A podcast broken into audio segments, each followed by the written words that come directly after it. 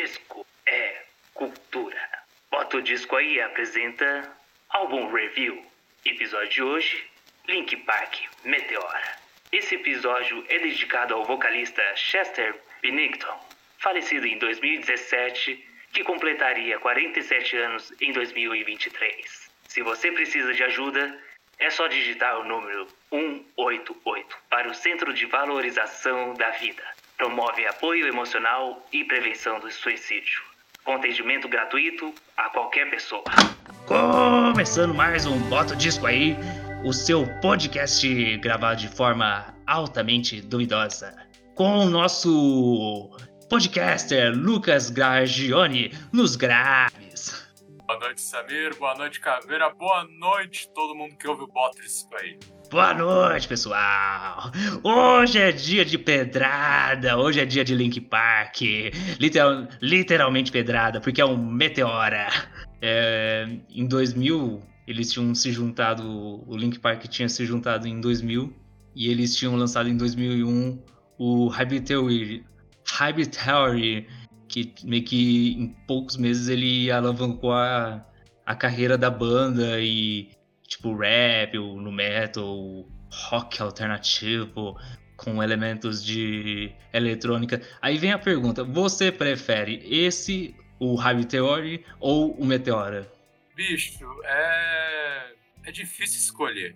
O, os dois têm músicas bem legais, os dois têm músicas bem marcantes. Mas se for para escolher só um mesmo, eu acho que vou ficar com Meteora. Especialmente porque isso, depois de pesquisar mais a fundo, deu um apreço a mais. Estou chocado. Porque eu tenho a dificuldade, porque o, como eu descobri os dois álbuns foi no longínquo momento de baixar as músicas no Emule ou no LimeWire ou sei lá qualquer outra é, forma de baixar músicas gratuitamente. E, tipo, antigamente eu baixava aleatoriamente, então não baixava por álbuns. E quando eu fui ouvir a primeira vez os dois álbuns, tipo, inteiro, eu falei, gente, eu conheço 90% dessas músicas. Eu, eu, não foi uma surpresa, é uma outra que eu não conhecia. E aí fica muito difícil. Eu confesso que eu acho que eu tenho um apego maior com as músicas que estão no no Hybrid Theory, mas o Meteoro ele não ele não, como posso falar a palavra, ele não deixa a desejar em comparação ao, ao anterior. Ele ele tem vários elementos que eles são mais upgradeados nesse álbum, então eu acho ele muito, muito foda mesmo assim. Mano, esse é o negócio. O Linkin Park começou em 2000, literalmente, mas a gente mesmo só veio conhecer Linkin Park lá na adolescência, que é a melhor época pra você ouvir Linkin Park. Eu conheci Linkin Park em 2007, então, tipo, eu não conheci nem. Não foi nem pelo. Eu acho que. Acho que é o terceiro álbum que é em 2006, não sei se tem 2007 algum álbum, então eu conheci já, tipo, com o terceiro álbum, então eu já sou uma geração bem depois.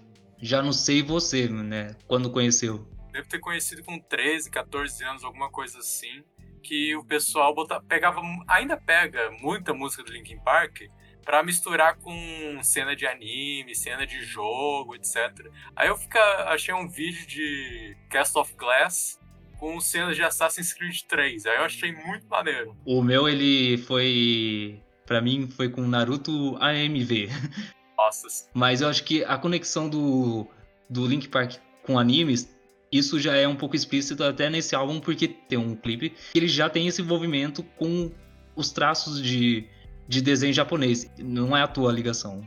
É até engraçado, você vai pesquisar a luta do Rock Lee contra o Gara, é difícil você achar só a luta sem Linkin Park. Esse álbum a gente vai tentar pelo menos lançar, né? Ele próximo da data de lançamento, que foi 25 de março de 2013. Então ele literalmente é o novo clássico da música eu acho muito engraçado que ele ele é como se ele fosse uma segunda temporada, isso num bom sentido, é claro, que ele é uma continuação do álbum anterior, contando com novos efeitos, incluindo assim até uma introdução de shakuhachi, que é uma flauta japonesa de bambu numa em algum momento da faixa lá que eu acho que é uma das últimas faixas. Então tem todo esse complemento de conexão para uma um fio condutor, né? Sim, bicho. Eu até fiquei surpreso quando apareceu aquela flauta lá pro final do álbum. Pensei, pera, que, que essa flauta tá fazendo no meio do Linkin Park? Que, que história é essa? Mike Shinoda hum, pensou: Hum, eu lembro que eu aprendi, eu aprendi uma flauta na quarta série, por que eu não usar? Nossa, aqueles concertos de flauta doce, bicho. Quem, como é que a gente aguentava? Por isso que eu não toco o instrumento até hoje. não aprendi. A gente só ouve e critica mesmo. Bom, é, ao contrário do álbum anterior, que é a famosa história de você ter anos, que no caso no Link Park não foi tanto, né? É, de preparação para o primeiro álbum, eles tiveram muito pouco tempo para preparar, porque eles estavam numa turnê super grande, é, e a proposta do, do Mike Shinoda, que ele é o, é o rapper barra. Eles, ele, ele, não, ele não toca outro instrumento durante os shows, né? Ele é mais vocalista, né? Acho que sim, mas ele atuou muito na produção desse álbum também. E do Hybrid Theory. E ele, junto com o, com o Chester, ele tinha falado que vamos meio que colocar em duplas pra gente produzir esse álbum. Tipo, ah, cada um pega, faz uma dupla e cada um vai produzindo para ficar mais rápido. Isso junto, né? Porque como eles lançaram um álbum de remix, né, do primeiro álbum, eles ganharam um tempinho a mais entre as turnês para lançar esse álbum. Né? Você disse que eles não tiveram muito tempo para criar esse álbum, só que não é bem assim não, é que pode não ter tido os anos e anos de preparação que foi para lançar o Hybrid Theory, mas assim, o Hybrid Theory foi lançado em 2000. O Meteoro foi lançado em 2003. São três anos de diferença que os caras não lançaram nada, bicho. Isso hoje em dia é muito, muito complicado. Os caras só conseguiram isso porque eles faziam turnê e as músicas deles estavam sempre tocando. É, e como eu falei que eles tinham lançado esse álbum de remix, que eu dei uma ouvida e fiquei meio. Não sei, prefiro, prefiro o original. Então ele deu um tempinho, né, pra fazer. E eles deixaram uns arranjos mais sofisticados para esse álbum. Então, acho que é por isso que eu até fico pesando assim, ah, qual que eu escolho? Porque um ele é mais cru e o outro ele tem uma leve. Um, é um 2.0, né? Teve muita coisa do, do processo de criação que eles quiseram ficar experimentando bastante. Tipo, eles basicamente estavam tacando coisa na parede e viu que grudava. Tentaram muita, muita coisa diferente. Teve a flauta, teve criar um clipe animado. Tanto que você vai ver a gente ainda vai falar mais detalhes sobre isso, mas então você vai ver a capa do álbum é um grafiteiro, porque eles queriam dar uma vibe de algo em construção. Sim, eu acho que tinha um, um making off, eu não, não foi nessa pesquisa, é mais antigo né, mesmo, que eu lembro que tinha uma meio que um make off e mostrava tipo o processo do cara fazendo um, um grafite e eles mostrando o processo dele criando e em meio a isso eles tiraram a foto e ele falou, hum, por que não? Que, aliás, o, o álbum de 20 anos de comemoração dele é a capa, só que colorida, né? Ele tem um tom azul, eu acho até ele melhor que esse azul meio. Não, esse tom meio marrom. Não sei o que eu posso dizer desse tom de capa. Isso porque a gente já analisou ca capas muito impressionantes aqui no Boto Disco aí. Já teve capa do Queen, já teve capa do Michael Jackson. E você vai comparar com os outros, vê a capa do Meteora, ok, é uma foto boa até, mas é só isso. Eu prefiro o do Theory, eu acho mais interessante até. Aliás, é só complementando que esse álbum que eu falei de remix, ele se chamava Reanimation, colocado como o quarto disco, quarto disco de remix mais vendido da história da música. Cara, eles a capa dele especificamente tá o Boris Telegan, que foi um artista que trabalhou com a banda para compor a identidade visual do álbum, mas eu até entendo que eles queriam dar uma sensação de trabalho em progresso com essa capa. Só que assim, é, um, é uma foto de, de um trabalho em progresso de todo mundo fazendo uma arte no mural. Eu preferia ver as artes que eles fizeram pro álbum, ao invés de só ter elas no livrinho da edição de colecionador. O, o álbum ele foi gravado com a produção do Don Gilmore e com a coprodução da banda. Então, acho que a gente já consegue ter nítido que como eles sabiam o que queriam para o álbum, né? A parte das, das letras, né? Como eles tiveram um pouco curto tempo, né? É, a maioria das letras que viriam a ser compostas foram tudo feito no ônibus e camarins da, da turnê dos Estados Unidos ao longo do, de 2002, né? Que eles anunciariam em, é, em dezembro e depois lançariam em Nossa, até que se você pensar bem, eles gravaram em dezembro e lançaram em março, foi bem rápido, se pensar bem. Bem rápido, cara. É, é interessante até você pensar nisso, porque, se eu não me engano, eu me recordo de ver uma entrevista, acho que com o Max Shinoda, que ele falou: Não, na época pós-Hybrid Theory, a gente fazia, chegou a fazer 300 shows em um ano. É quase um show por dia, cara. Só tem os dois meses de férias ali.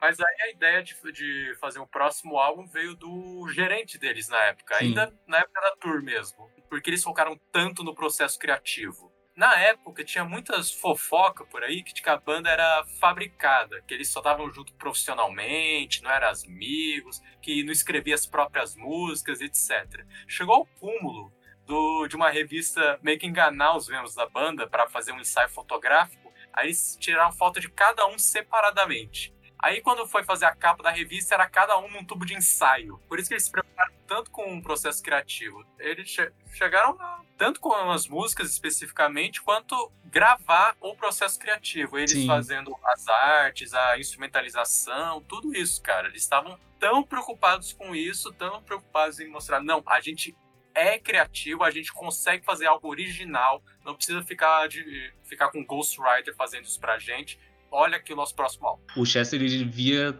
o processo de formas muito diferentes. Ele, tipo, eles sabiam o que queriam e sabiam como executar. Então, é, não importava se as músicas se encaixavam esteticamente ou não, ou se conectavam entre si. Tipo, eles sabiam como fazer. E em complemento, Só ia falar que você chegou a descobrir por que, que o nome do álbum é Meteora? sim, você sabe, senão você pode falar. Não, tá ligado? O nome Meteora que a gente olha e pensa, ah, Meteora. Deve, os caras devem ter pegado o Meteoro em inglês e botado o A porque acharam maneiro. É um pouquinho mais complexo que isso, só um pouquinho, que é Meteora é o nome de um complexo de mosteiros cristãos lá da Grécia. Uhum. é um, é um local que é difícil chegar. Tanto que é um monte de templo em cima de. um- Não, não dá pra dizer morro, porque é como se você tivesse pegado uma pedra no formato de um paralelepípedo, botado ela de pé, e aí você constrói um templo em cima disso. Tanto que você vê as fotos e pensa, mano, como foi que construíram isso aí? Como que se- conseguiram chegar nesse local pra construir uma igreja? Como isso é possível? 1920, ou só dava pra acessar o local com guindaste, bicho. É que eles dizem que quando vimos o nome Meteoro, gostamos dele porque era meio que épico, cinematográfico, poderoso, dinâmico. E assim que eles queriam o nome do álbum soasse, né? Que ele comenta para um documentário do The Art of Meteora, que acho que deve ser esse que tem até a parte dos grafite, que as fotos eram tiradas e o fôlego é- era épico, é- elas nos inspiraram e tentaram criar uma sonicamente o que estavam tentando como se fosse passar o som pro visual, né? Não, do visual pro som, né? É ao contrário, né? A abordagem que eles fizeram pro álbum é diferente das outras que a gente viu até agora. A gente já analisou artistas que se preocupavam muito com o processo criativo, mas não que isso era o foco do álbum. Mas deu muito certo. Já na primeira semana, os caras conseguiram vender 810 mil cópias. E até hoje conseguiram 16 milhões. O que você para e pensa? Tipo, você mesmo comentou que ouvia por causa do LimeWare. Pensa, a gente não tá falando de disco da década de 80, 60, que o pessoal ia comprar vinil ou Sim. ia comprar CD. Não, a gente tá falando do, ini- do início do streaming de música, cara. Você ia na internet baixava. Eu mesmo não conheço ninguém que compre música. Quem que tá comprando esses álbuns? Não sei, não conheço ninguém. Mas mesmo assim, essa, o disco já vendeu mais de 16 milhões de cópias. Eu sei que é bom, eu sei Em 20, 20, em 20 anos é bastante, bastante coisa. que sim, exato. Eu sei que é bom. Eu sei que merece o sucesso que tem. Acho que é pelo, acho que pelo fato que em 2006 já tava, pelo menos eu acho que né, pela queda do, do CD e pela pirataria que a gente falou, né? É bem, bem chocante até. Eu, eu só comprei música quando ainda, era CD. Eu nunca comprei, nossa, o álbum digital, vou comprar pra ajudar o artista. Eu hoje dia bota música no YouTube de graça. Mas aí a gente tem que pensar que em 2003 ainda não existia o YouTube. Não é. Isso que eu tô pensando, cara. O álbum ele teve três singles, né? Que ajudaram a alavancar o, o álbum, que eram Somewhere I Belong, Faint e talvez o maior sucesso, que é o, talvez o maior sucesso da banda, ou a música Numb, né? Aí tem From the Inside e Break the Habit, que foram os próximos singles divulgados do álbum, é, até com o lançamento final. E como também conhecemos a música Line From You, a música que é, é exemplo do nu metal, assim, bem true que a gente conhece. Tem Figure, Figure Nine e o Rapcore de Nobody's é, Listening. Não tanto. Aconteceu um pouquinho com esse que o Somewhere I Belong foi lançado como single antes do álbum completo para justamente ajudar a promover, mas de promoção assim foi só isso que eu encontrei mesmo. É uma música ao invés de três ou quatro que a gente já tinha visto. Eu acho que é engraçado que mesmo com estilos totalmente diferentes que a gente vai fazer depois, né, no Fast Fashion, na hora de compor as letras, o Mike e o Chester eles conseguiram encontrar um ponto em comum para trabalhar. Que eu até falei que cada um fazia as duplas e a partir disso o trabalho fluiu mais fácil quando eles chegaram ao estúdio com eu fiquei chocado com 80 fragmentos de letras para finalizar o que havia começado na estrada. Eu fiquei tipo, gente, como juntou e, deu, e fez sentido, eu não sei, mas conseguiu. A gente vai falar mais sobre isso no faixa a faixa, imagino, mas é, Linkin Park especificamente, e especialmente nesse álbum, as letras das músicas elas são genéricas o suficiente para cada um fazer uma interpretação própria. Você ouve uhum. pensando, ah, isso aqui fala da minha situação com meu pai, fala da minha situação com meu chefe, fala da situação com o meu professor que não me entende, tudo. Eu bato nessa tecla quanto vezes principal. Linkin Park é muito bom para você ouvir quando você é adolescente. Especialmente quando tá na fossa, que aí já extravasa tudo de uma vez. Que a gente falou até dos singles, né? I Belong, ele levou o prêmio de melhor vídeo de rock da MTV. E o Break the Habit, ele ganhou o Bill's Choice Wars. Essa, esse mesmo veio, Session foi nomeado para um Grammy, não é? É, esse que é o Grammy, o Grammy Award de melhor performance rock instrumental. É, infelizmente não ganhou, mas continua sendo uma ótima música. Mas eu tenho minhas críticas e depois eu falo. Se as pessoas não acreditam que esse álbum não é suficientemente bom, porque na época tinha muita essa crítica sobre o nu metal, o nu metal porque eles falavam assim, isso aqui não é rock, isso tem rap, tem eletrônico. Gente, pelo amor de Deus, vai voltar pro New Order e vai aprender um pouco mais. Ele foi classificado como o 36 é, lugar na Billboard de Top 200 álbuns da década sempre gostou de misturar gêneros de música. Acho que nesse álbum mesmo tem uns cinco diferentes. Tem umas críticas, né? Por exemplo, a Rolling Stones disse que a banda espremeu a última vida restante dessa fórmula quase extinta, como um prazer para o público pronto. Não concordo muito porque o próximo álbum ele ainda é, ele, ele ainda é satisfatório. Depois eu acho que a banda ela meio que descamba. O All Music, feito pelo o Stephen Thomas Early Fine. Ele descreveu o álbum como nada mais e nada menos que um Hype Theory Parte 2, que hum, parece soa horrivelmente horrível esta frase, mas não sei se eu consigo não discordar. Porque ele não é muito diferente do outro, tecnicamente. É, pois é. Ele tem... Os dois ainda são muito Linkin Park. Quase qualquer música que você vai pegar para ouvir, exceto talvez a Session, que você pode e você já identifica como Linkin Park, mesmo eles mudando algumas coisas. Eu só vou discordar do Blender, pelo menos está escrito aqui Blender, descreveu como mais difícil, mais denso e mais feio. Eu discordo do mais feio. o resto é, é verdade. A gente pode falar da ficha, da, da ficha técnica desse álbum maravilhoso. Que ele é composto por Chester Binogue nos vocais, o Mike Shinoda no, no, no rap vocal, guitarra base nas faixas 3, 5, 6, 7, 10, 15 e 16.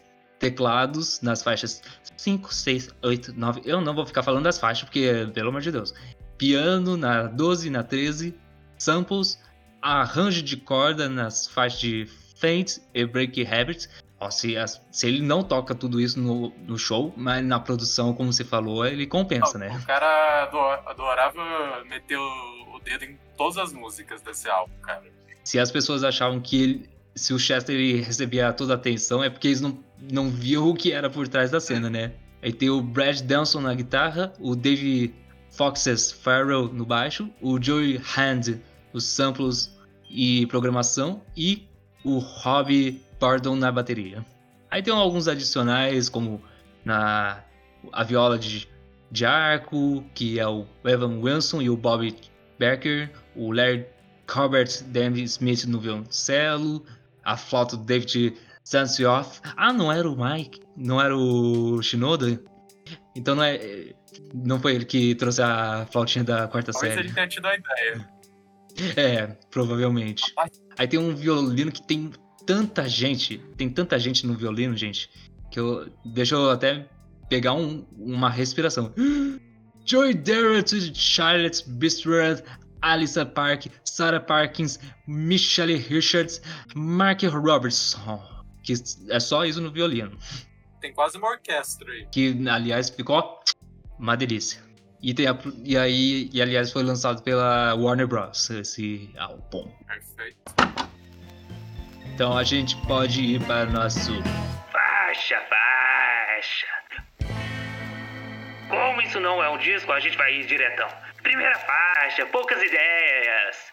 Fireworks. Eu tô impressionado até que você queria uma sessão pra falar especificamente do Forward, porque É uma intro.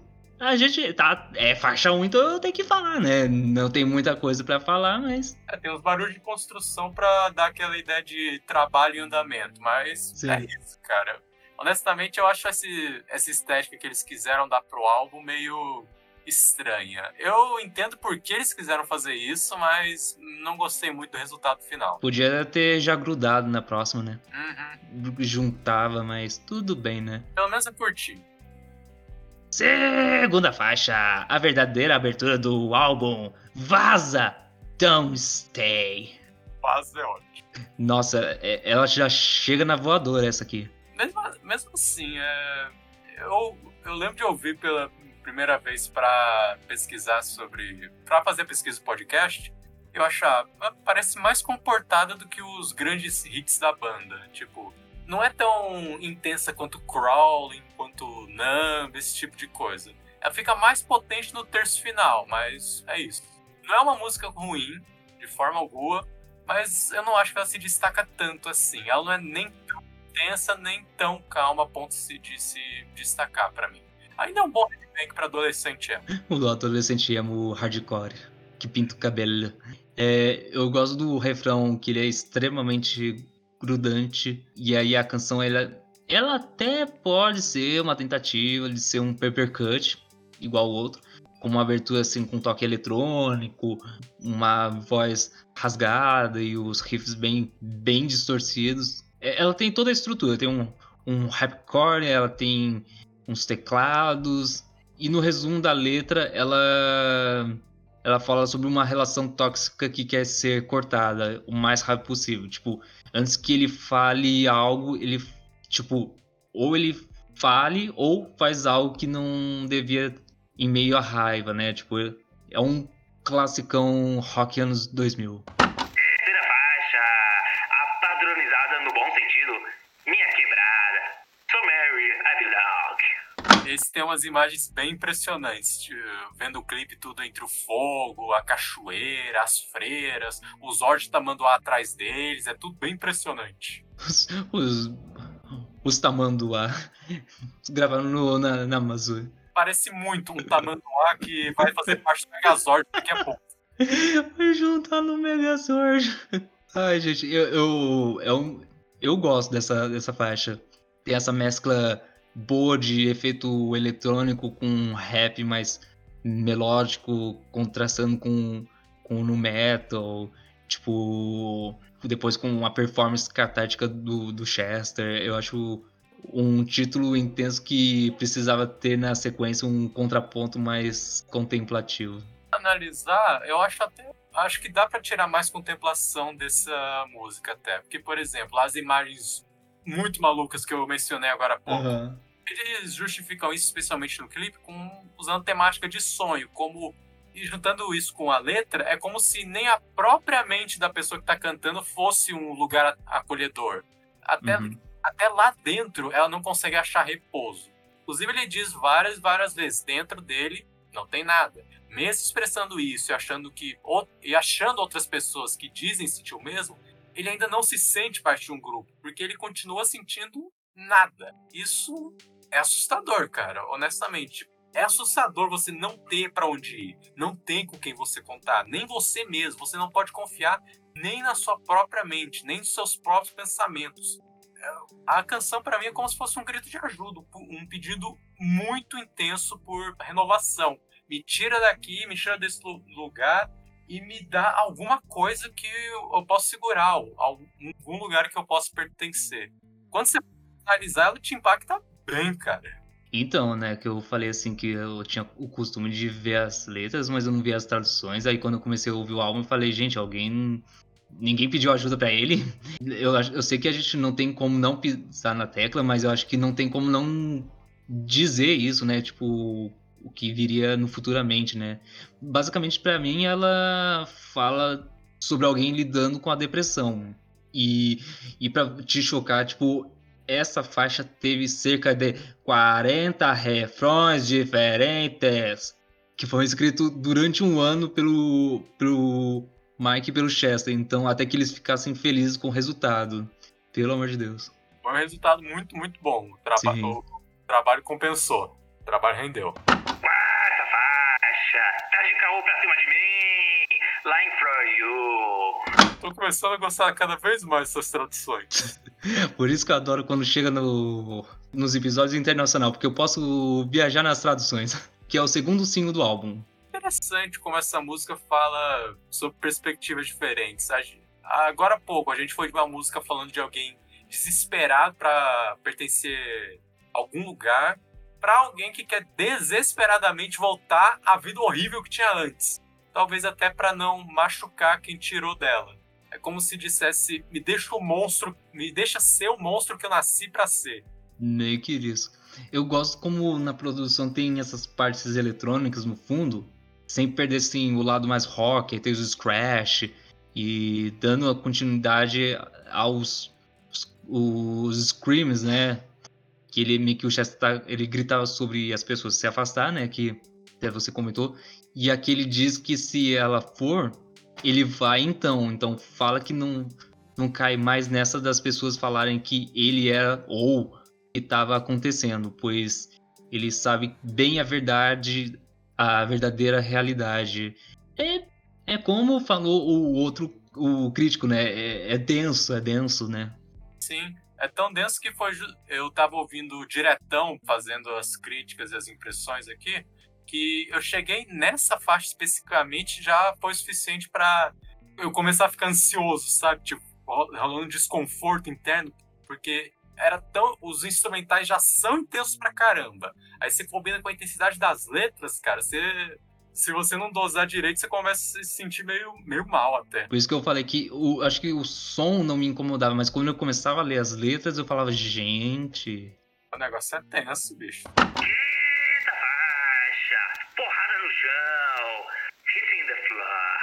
Eu jurava que ia ser aquela Let the Bodies Hit the Floor, saca? Não, mas eu adoro essa música também. Eu tinha dito, né, das duplinhas. Essa e Easier to Run, elas estão no álbum para mostrar outras facetas da banda, né?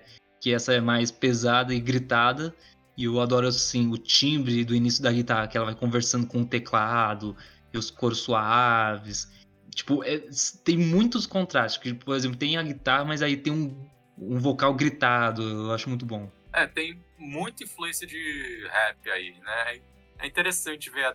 Assim, rap sempre foi uma parte das músicas de Linkin Park, outras mais, outras menos. Você quase disse que é, uma, que é uma música só de rap. Pra mim, ela fala sobre trairagem, tipo, falar pelas costas, diminuição de alguém. Tipo, se a pessoa gostava de Linkin Park na época, hoje entendo porque as letras falam muito sobre relações destrutivas e um e uns momentos que as pessoas te estendem a mão e na outra ela usa mais é para te empurrar do que te segurar. Me lembra uma bela citação da música do, da banda de punk rock Cólera. Um pouco, uh, dá até para dizer que é a continuação da história anterior. Sim. Dizendo que depois que ele voltou a ser o monstro de antes e tá dando desculpa para não sentir remorso. Tá me dando, Miguel. Tá passando o pano. É interessante que muitas músicas do Linkin Park tratam disso, o conflito interno, ou o desprezo pela autoridade, ou as duas coisas. Ao mesmo tempo. Por tratar de assuntos que todo mundo já viveu em algum momento da vida que as pessoas se identificam tanto. É como eu falei, é genérico o suficiente para qualquer um botar a sua interpretação, mas não, é, não, mas não é tão genérico a ponto de ficar chato. Ou não genérico, seja, seja universal a palavra. Talvez, talvez. Sexta faixa, mais fácil correr, easier to run. Eu vou te falar que pelo que a gente analisou até agora, eu prefiro essa estrutura de álbum, por exemplo tem algumas músicas intensas, aí corta com uma música mais calma. Aí tem intensidade hum. de novo e depois baixa. É uma montanha russa. É, eu prefiro uma estrutura de álbum assim do que começa tranquilo, aí sobe e lá no final do álbum desce. Eu prefiro essas uhum. ondinhas, uhum. sabe? Do que um álbum que começa super agitado punch, aí de repente tá se arrastando na última faixa. Isso também, porque quando você bota mu muita música intensa junta, fica desgastante de ouvir. Você acaba querendo uhum. só os singles de vez em quando, não o álbum inteiro. Na faixa anterior, que eu amo como as músicas elas se conectam, como você falou, né? Como quando eu ouvia individualmente, elas antes, acho, é, ela assim, após muitos anos sem ouvir, agora ouvindo elas de uma vez, o finalzinho da, do, da outra música ela tem uma conexão com a primeira. Então, se ela tivesse feito num vinil, ela seria perfeita. Ela é meio quase o, o Sgt. Pepper dos Beatles. O Paul McCartney ficaria orgulhoso. E tu falou que ela é um bom respiro por causa do álbum, eu concordo. Sim, sim, com certeza. Ao invés dessa sensação de luta, de briga, de. Como eu posso dizer? Conflito, essa não, essa dá uma sensação de honestamente, me lembra muito cenas de queda contínua, de Sim. que eu já ouvi. Como se tivesse, como se dissesse, ah, é mais fácil desistir, pode continuar caindo por enquanto. Da daqui a pouco vem mais violência. É porque ela tem as cordas nessa faixa, então eu acho que, que não tinha no outro álbum, então eu acho que isso é um, um puta diferencial. E ela fala sobre literalmente fugir dos problemas, de não se abrir para o que está acontecendo e meio que aceitar que os erros do passado é assim e mergulhar nas drogas e no álcool. É uma interpretação.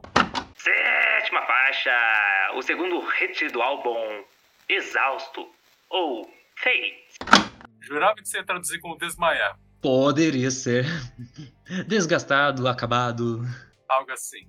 É. Esse, pra mim, é um, dos, é um dos maiores clássicos dos anos 2000 que você não ouve o pessoal falando muito de Fate quando menciona Linkin Park. Estranho, porque deveria ser, né? É, Numb o pessoal fala muito, Breaking the Habit mais ou menos, Crawling eu sempre ouço, especialmente como meme, mas Fate muita pouca gente fala. Estranho. Mas eu acho ela muito foda, porque, tipo, ela essas, tipo, só de você ouvir o início do teclado e da bateria, você já sabe que, tipo, é Link Park. Tipo, eu já consigo ver o Naruto metendo porrada em, em meio a som de Link Park.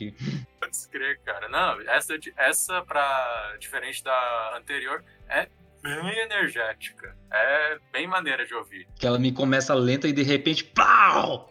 Uhum. E ela fala, tipo, sobre insegurança é, como faz a gente cometer erros e, e nem sempre sabemos porquê e que não adianta as pessoas se virar para nós e como a falta de comunicação destrói as relações. É, esse eu quero ser ouvido parece ser também um tema constante nas músicas da banda, seja para expressar uma sensação de solidão ou de revolta mesmo. É aquele negócio, é rebeldia contra a autoridade, a vontade de de ter uma voz própria para expressar suas opiniões e ter quem ouça, converse sobre isso. É, é uma temática mais ou menos comum até uh, pro Linkin Park. Uhum. Eu tava pegando outras músicas, comparando o Fate com as outras do álbum, especialmente a letra, eu percebi, oh, dá para fazer uma conexão de com Line From You, tipo, como se fosse a outra perspectiva, a pessoa que recebe hum, vida. Faz sentido. Oitava faixa, figurinha 9, Figure 9. Esse, esse foi o único título que eu não entendi porque tá aí, cara. Eu, eu, eu achei que eles perderam a oportunidade de ter colocado a faixa na, no nono lugar. Pois é, faria mais sentido. Tipo, ah, a gente não tem um nome. Figurinha 9. Exatamente, é isso que eu ia falar. Parece aqueles nomes tipo, ah, a música não tem nome, deixa qualquer coisa aí no arquivo, só pra salvar. Ah, eu. Tudo bem, fazer o quê? Perdo. Apesar dela não ser muito diferente das outras, ela é ok. Tipo, tem, tem um rapper é, com construtor de, de para junto com o refrão. A diferença é que o peso da, da intensidade sonora é ela meio que ela, ela é conduzida pelo eletrônico, né? Que cumpre bem o, o, o segundo plano, tipo o, o fundo. É, não sei, eu acho ela acho ela meio fraca. É, bicho. Eu acho que o problema talvez seja que ela não vai nenhum tema extremo como as outras do álbum. Parece que ela quis misturar várias coisas. Ainda que seja legal de ouvir, ela acaba se perdendo no meio das outras músicas do álbum. Uhum. Que eu interpretei da, da letra, tipo, é por alguém que deixou ele e tudo que a pessoa fez da vida dele agora é parte dele. Tipo, porém vejo mais o você, em muitas, muitas aspas, né? Do que o eu lírico. Tipo, ele se referindo à depressão ou pensamentos é, repetitivos compulsivos e não saber por que ele sente todas essa, toda essa dor, né? Tipo, ele, eu me pergunto novamente se as pessoas tinham noção dos problemas do Chester ou tipo, ah, ele, ele só compôs isso e tá tudo bem, é, é o jeito dele compor, tipo, porque para mim tá muito na cara. Complexo isso, cara. Tem muitos e muitos fatores que tem que levar em consideração para esse tipo de coisa. Não, não só os amigos, a família, os companheiros, tudo, tudo tem tanta coisa que já foi dita e que uhum. analisada que eu honestamente não sei se a gente vai chegar a uma conclusão sobre esse Sim. nesse podcast, porque é uma tecla muito batida e que. Ai, não sei, cara. É um tema muito é... complexo, não dá para falar eu... um podcast de Sim. 40, 60 minutos. Eu sei, mas eu sei que é, eu confesso que temas sobre saúde mental hoje em dia são muito mais é, estão muito mais em pauta que naquela época. Então, talvez é, naquela época a, era muito mais complexo sobre ajudar um outro do que hoje. Mas, enfim, a gente pode puxar a, a próxima faixa e dizer que se você precisa de ajuda, converse. Nona faixa, quebrando o coelho, quer dizer, quebrando o hábito, break the habit, habit, coelho, ah. enfim, sorry, não, não deu. É, pelo menos não foi quebrando pelo menos você não falou sapo quebra, quebrando rabbit. Nossa, não. Cara, essa é para mim é uma das favoritas do álbum. Para mim, tipo, ela. Essa é a que tem o clipe, né? Do. do, do, do de anime, né? Isso, isso mesmo. Ah, nesse caso específico, eles fizeram uma parceria com o estúdio Production IG, que fez animes como Haikyuu, ou o anime de vôlei, e Psycho Pass. Cara, e ela, tipo, conseguiu chegar. Hoje, atualmente, né? Ela tem dois.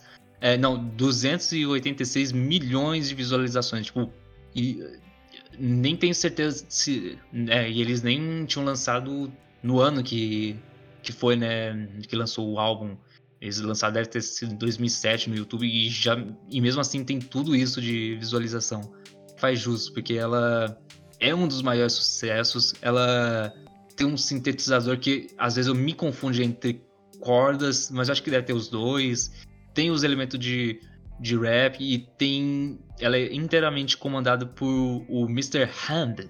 Acho que ele é o cara que faz as partes do, do samplers. Essa é uma das minhas favoritas do álbum. Não só ela é bem mais melódica que as outras, como que não tem aqueles gritos roucos do Chester, tanto assim que. Sim, mostra um lado mais, tipo. É, um outro lado vocalmente, né? Isso, exato. Tipo, não me entenda mal, os gritos do Chester são muito, muito bons. Eles colocaram o Link Park no Sim. mapa. Mas é tão bom ouvir o Chester cantando com melodias suaves. Para mim também é muito foda. isso, cara.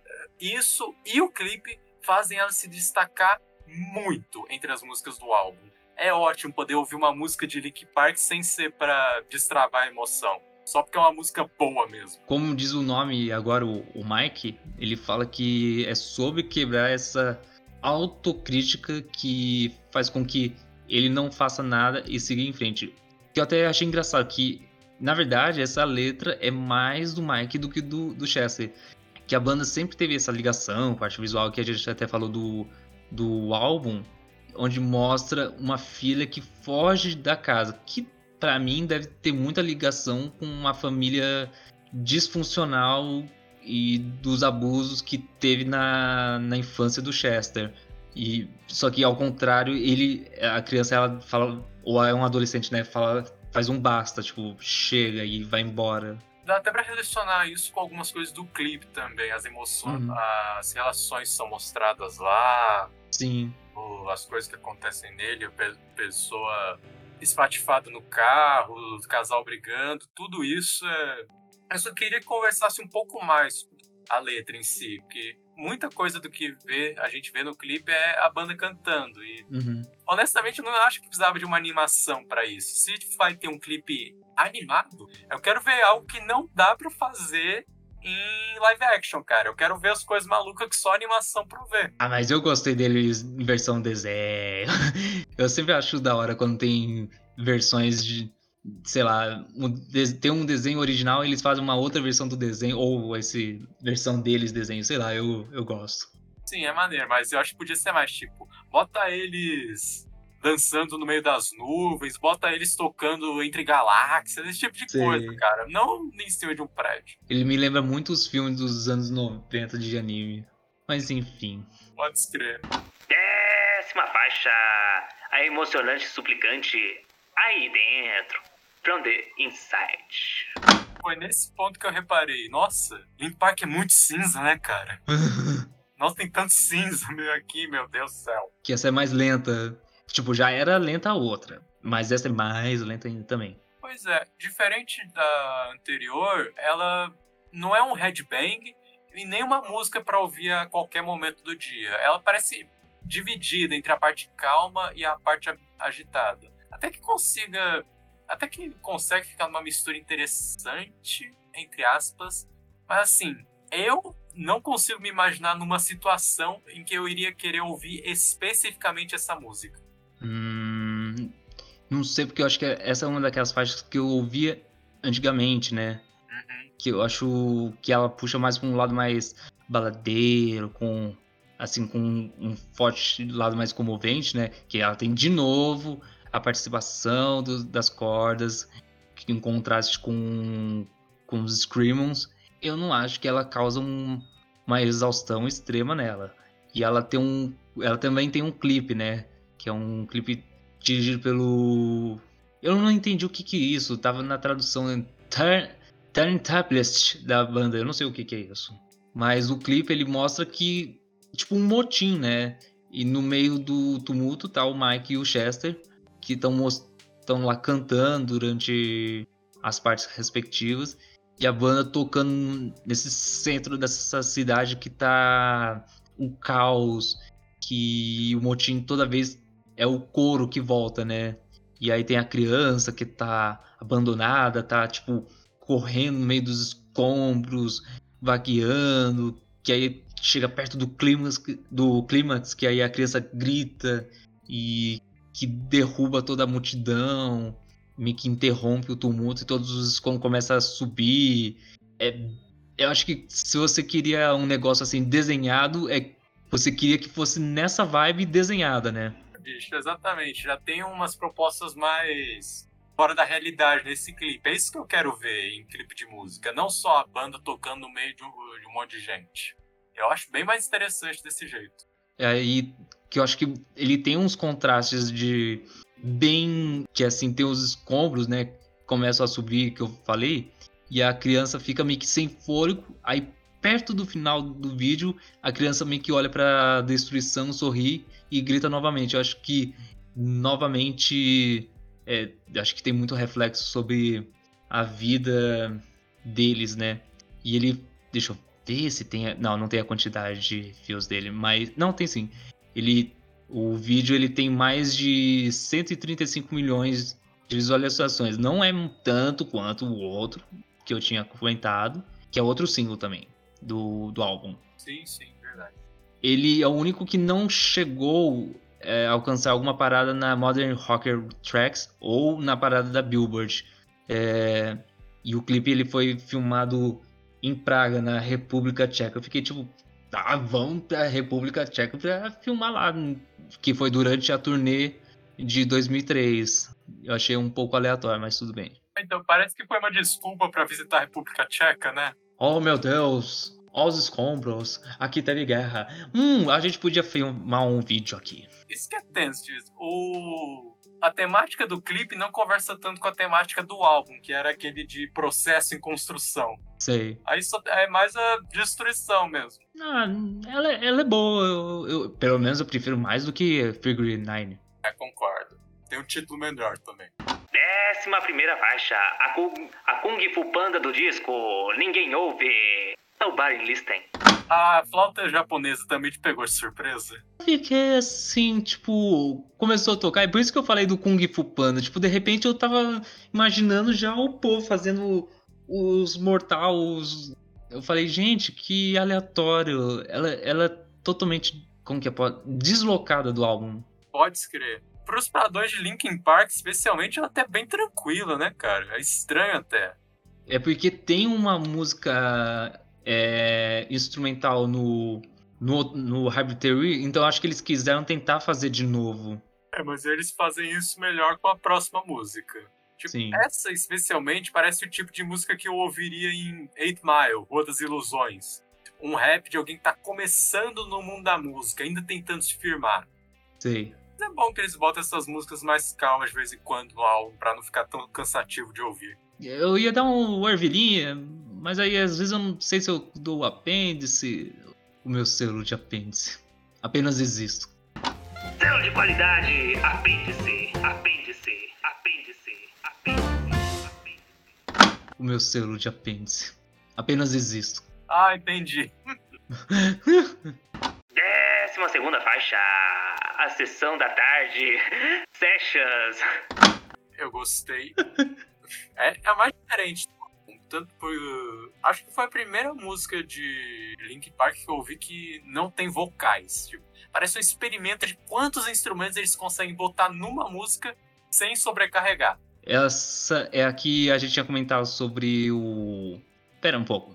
Ah não, eu tô confundindo. Eu tava falando que a outra é instrumental, essa que é a instrumental, poxa. essa que é a instrumental que fiquei assim, tipo. Ah, se ele não, eles não ganharam o Grammy, tá explicado porque eu não acho tudo isso. Ela, para mim, ela é aquela música que, como ela é instrumental, ela pode ser colocada antes de começar o show, tipo, pra dar um, uma ambientação pro público que tá chegando tal. Mostra a versatilidade da banda, que, tipo, tá, a gente não só compõe desse jeito, tem uma criatividade, mas sei lá, ela também ela é muito deslocada no álbum. Por mais que eu concorde que ela seja deslocada, eu não acho que é uma coisa ruim porque justamente pelo fato de não ter vocal, me uhum. pegou de surpresa. Eu fiquei ouvindo os primeiros 15, 20, 30 segundos e pensando, ué, não tem vocal? Não tem vocal, nossa, que interessante, que ousado. Aí me fez querer prestar mais atenção na música.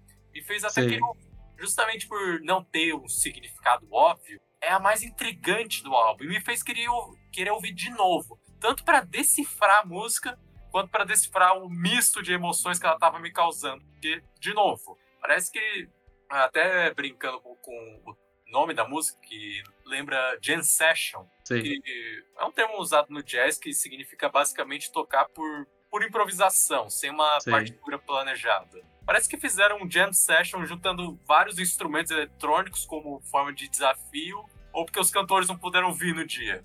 Mas eu achei muito interessante. Foi a primeira vez que eu ouvi Linkin Park fazendo um negócio assim.